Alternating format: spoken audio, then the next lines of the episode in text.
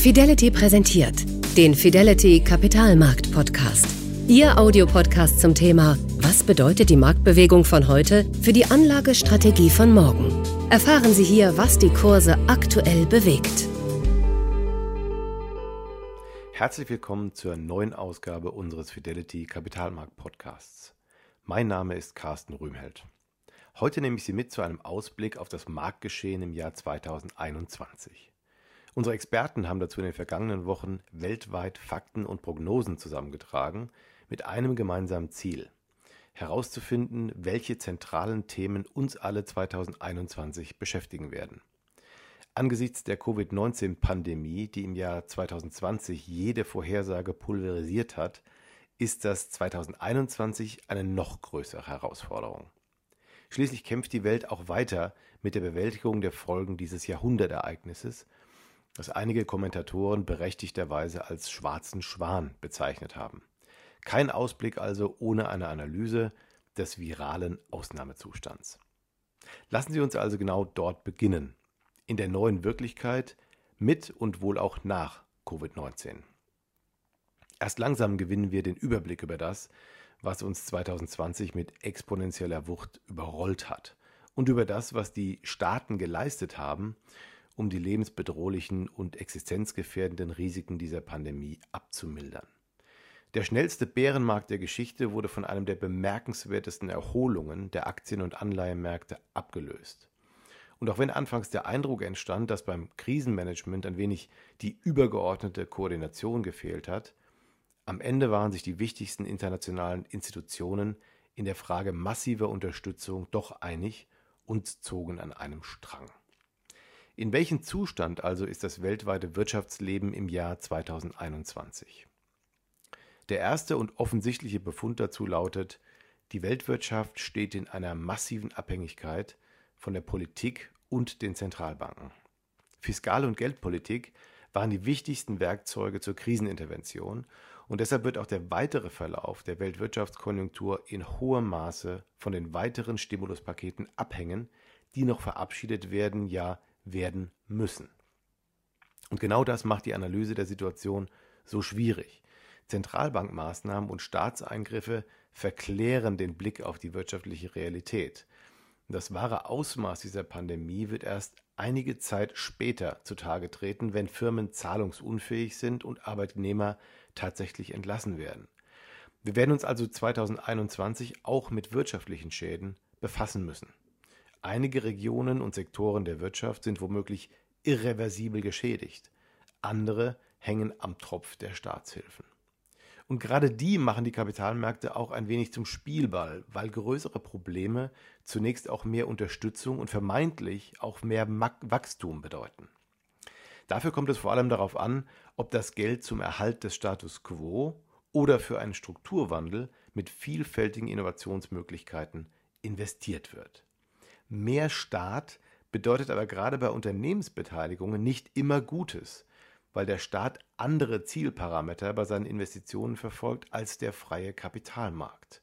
Und die Schuldenfrage stellt sich dann erst zu einem späteren Zeitpunkt. In den vergangenen Wochen sind wirksame Impfungen gegen das neuartige Virus in greifbare Nähe gerückt. Und sobald sie massenhaft verfügbar sind, wird sich unsere Lage fundamental verändern. Die Kapitalmärkte haben das mit einer fulminanten Wertentwicklung im November bereits deutlich antizipiert. Und das ist es am Ende auch, was die Märkte seit März sehr erfolgreich getan haben. Die ökonomische Realität abzuhaken und die Zukunft, wenn man so will, vorzuziehen. Das wird zum Beispiel auch an den Gewinnerwartungen deutlich, die nach einem drastischen Verfall in 2020 für die kommenden beiden Jahre wieder deutlich nach oben gehen. Wir schätzen einen globalen Gewinnanstieg von rund 30 Prozent für 2021 und 17 Prozent für 2022. Vieles davon ist aber heute bereits in den Kursen enthalten. Und selbst wenn wir im Jahr 2021 eine weitere zyklische Erholung an den Märkten erwarten, werden nicht alle zyklischen Branchen gleichermaßen daran partizipieren. Zwei Beispiele. Banken und Ölwerte bleiben strukturell unter Druck. Die einen kämpfen bei zementierten Nullzinsen und drohenden Insolvenzen um ihre Erträge. und die anderen müssen den Umbau auf eine nachhaltige Energieversorgung stemmen. Die teilweise extremen staatlichen Eingriffe wirken vielfältig und sie erschweren die fundamentale Analyse, gerade im Hinblick auf den Unternehmenssektor. An den Aktienmärkten beispielsweise regierte in den vergangenen Monaten ein zum Teil grenzenloser Optimismus und die durchschnittlichen Bewertungsniveaus sind aktuell nun weitgehend ausgereizt. Ist das eine schlechte Nachricht? Nicht zwingend. Denn selbst in dieser Lage ergeben sich interessante Anlagemöglichkeiten für aktive Investoren. Etwa wenn die neuen Impfstoffe den Hoffnungszyklus weiter in Gang setzen und wenn es dann zu einer fortgesetzten Sektorrotation an den Aktienmärkten kommt. Und hier dürften auch viele stark von der Krise betroffene Branchen ein weiteres gutes Stück an Boden wieder gut machen. Denn gerade hier bieten sich auch noch interessante Bewertungsverhältnisse da viele Bereiche von den Marktteilnehmern in den vergangenen Monaten quasi links liegen gelassen wurden. Vieles, was wir für das Jahr 2021 erwarten, könnte sich tatsächlich gewissermaßen unter der Oberfläche abspielen. Das bedeutet, dass die Indexniveaus aufgrund der starken Bewegungen der letzten Monate kein so deutliches Potenzial mehr haben und dass Alpha, also die Überrendite an den Märkten, eher durch eine aktive Selektion von Sektoren und vor allem Einzelwerten erzielt wird. Die Märkte, die bisher sehr stark von den Megacaps, gerade im Bereich Technologie und Internet angeführt wurden, dürften damit wieder auf eine breitere Basis gestellt werden, was eine sehr gesunde Entwicklung darstellt. Und auch auf regionaler Ebene muss klar differenziert werden. Die globale Weltwirtschaft, die gibt es nicht mehr, weil die Hilfsprogramme und die Erholungspfade viel zu unterschiedlich verlaufen werden. Das hat natürlich auch einen Einfluss auf Währungen und Volatilitäten. Aktien als Anlageklasse bleiben damit aber ganz oben auf der Empfehlungsliste. Und wenn wir über die wirtschaftlichen Aussichten des Jahres 2021 sprechen, dann geht das nicht ohne einen Blick auf die Staatsverschuldung. Denn im Zuge der Krisenbewältigung haben die Staaten ohne Rücksicht auf mögliche Spätfolgen die Märkte mit Geld geflutet. So hat sich das Geldmengenwachstum in den vergangenen Monaten massiv erhöht.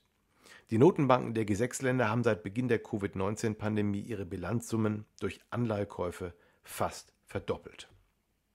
Und das alles könnte nun nach der Inflation der Assetpreise, Stichwort Aktienkurse, Immobilienpreise und so weiter, auch eine Inflation der Verbraucherpreise nach sich ziehen.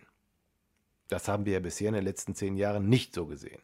In wichtigen Kategorien unseres täglichen Lebens liegt die Inflation für den Einzelnen ohnehin schon höher, als es die offiziellen Statistiken ausweisen. Und zugleich steigt der Druck auf die Zentralbanken, die Refinanzierungskosten weiter niedrig zu halten, um keine Verwerfungen an den Anleihemärkten zu riskieren.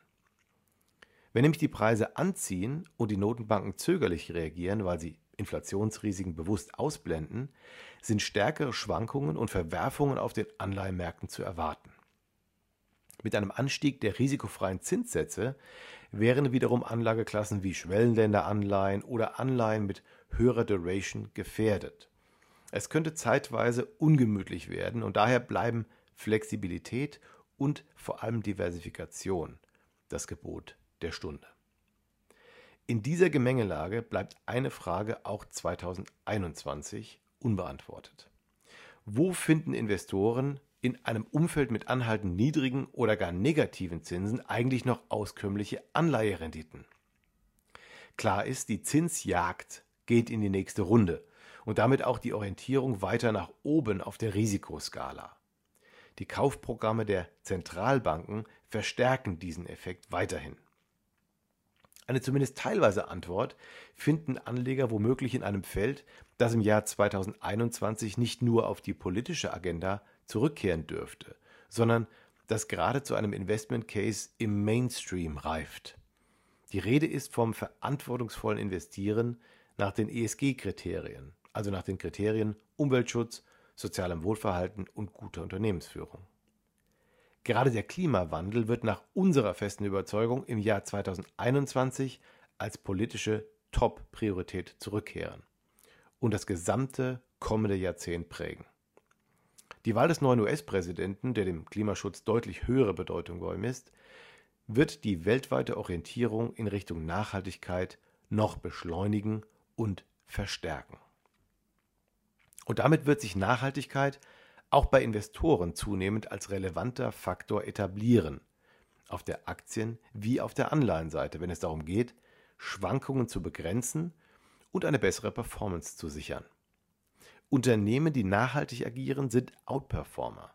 Das zeigt sich immer deutlicher und so wird ESG zum integralen Bestandteil der Analyse und Selektion, vor allem auch des Risikomanagements. Ich bin davon überzeugt, dass wir schon in wenigen Jahren nicht mehr separat über ESG-Investments sprechen werden, weil sich diese Art des Investierens mehr und mehr in die breiten Investmentansätze integrieren wird. Schließlich orientieren sich Investoren auf der Suche nach Ertragsquellen immer häufiger nach Asien. Die Länder Asiens halten derzeit nicht nur die Pandemie besser im Schach als die Länder des Westens, sie sind auch wirtschaftlich bislang mit weitaus weniger Blessuren durch die Krise gekommen. Demnach haben sich dort im Schnitt die Märkte auch aktuell nicht so weit von den fundamentalen Daten entfernt, wie zum Beispiel in Europa oder in den USA. 2021 werden die Asiaten daher eine neue Führungsrolle an den Märkten übernehmen. Mit einer schnelleren Erholung ihrer Konjunktur und höheren Wachstumserwartungen ihrer Volkswirtschaften. Ein weiterhin schwacher US-Dollar und moderate Ölpreise werden diese Entwicklung unterstützen. Mit der RCEP, der Regional Comprehensive Economic Partnership, hat sich darüber hinaus fast unbemerkt eine neue, sehr schlagkräftige Handelsunion formiert, die den westlichen Volkswirtschaften nicht nur starke Konkurrenz machen dürfte, sondern zunehmend auch mehr Unabhängigkeit von ihnen sucht. Der asiatische Kontinent wird unter der Führung von China im kommenden Jahrzehnt wirtschaftlich eine viel bedeutendere Rolle spielen, was sich in anhaltend höheren Wachstumsraten ausdrücken wird. Dies dürfte sich ebenso in den zugrunde liegenden Marktindizes für Aktien und Anleihen manifestieren. Nicht nur deshalb halte ich eine höhere Gewichtung Asiens in den Portfolien längerfristig für notwendig. Sie bieten globalen Investoren bei Aktien und Anleihen auch ein gewisses Maß an Diversifizierung. Neue Hoffnung aus der Impfstoffforschung. Staatsschulden auf Rekordhoch. Sorge um die Inflation. Asien auf dem Sprung. Und ein Jahrzehnt im Zeichen von Klimaschutz und ESG. All das sind Elemente einer neuen Wirklichkeit, in der wir im Jahr 2021 ankommen werden, der wir uns stellen müssen und die uns neue Chancen eröffnet.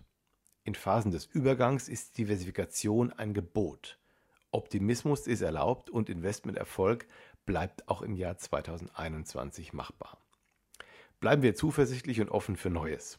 Ich wünsche Ihnen eine schöne Adventszeit und ein friedvolles Weihnachtsfest.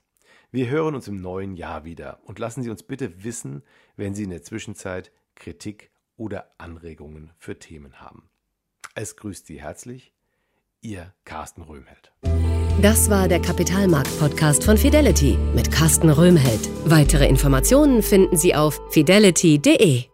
Wertentwicklungen in der Vergangenheit sind keine Garantie für zukünftige Erträge und Ergebnisse. Der Wert von Anteilen kann schwanken und wird nicht garantiert. Anleger werden darauf hingewiesen, dass insbesondere Fonds, die in Schwellenländern anlegen, mit höheren Risiken behaftet sein können. Die dargestellten Standpunkte spiegeln die Einschätzung des Herausgebers wider und können sich ohne Mitteilung darüber ändern. Daten und Informationsquellen wurden als verlässlich eingestuft, jedoch nicht von unabhängiger Stelle überprüft. Eine detaillierte Beschreibung der mit den jeweiligen Fonds verbundenen Risiken finden Sie in den entsprechenden Fondsprospekten. Fidelity übernimmt keine Haftung für direkte oder indirekte Schäden und Verluste. Weitere Informationen finden Sie unter fidelity.de.